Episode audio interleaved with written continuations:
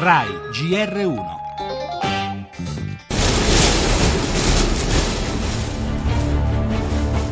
states of emergency, and it's all because of Hurricane Matthew. As it approached the island nation of Bahamas last night, Dopo aver devastato Haiti, l'uragano Matthew colpirà le Bahamas per poi dirigersi verso gli Stati Uniti. Dietro di sé l'uragano ha lasciato una scia spaventosa di morte e distruzione. 26 milioni e mezzo di persone si trovano negli Stati Uniti sotto la minaccia di Matthew.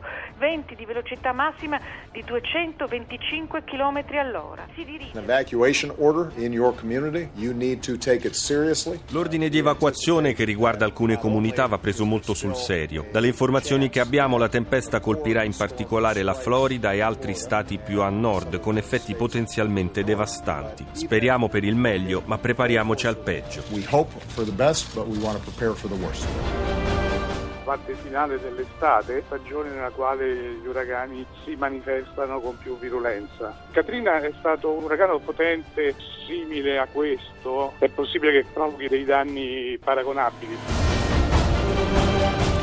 Come Katrina, che nel 2005 provocò più di 1800 vittime tra New Orleans e le Bahamas, il paragone ipotizzato da Claudio Raffanelli, ricercatore del CNR, è decisamente preoccupante. Ci sono comunque alcune differenze, ne parleremo del corso del giornale, tra quell'uragano e Matthew, atteso ora sulla costa orientale degli Stati Uniti. Nei giorni scorsi messa ancora una volta in ginocchio Haiti, paese che non si è mai davvero ripreso dal terremoto del 2010 e che ancora una volta ha pagato il prezzo più salato in termini di vite umane, più di 300 le vittime secondo alcune stime. Ora tremano soprattutto South Carolina, Florida e Georgia dove è scattato lo stato d'emergenza. Non sottovalutate l'allarme, hanno ripetuto le autorità locali e lo stesso presidente Obama e così la gente ancora una volta sigilla porte e finestre, si chiude in casa e aspetta che la tempesta passi.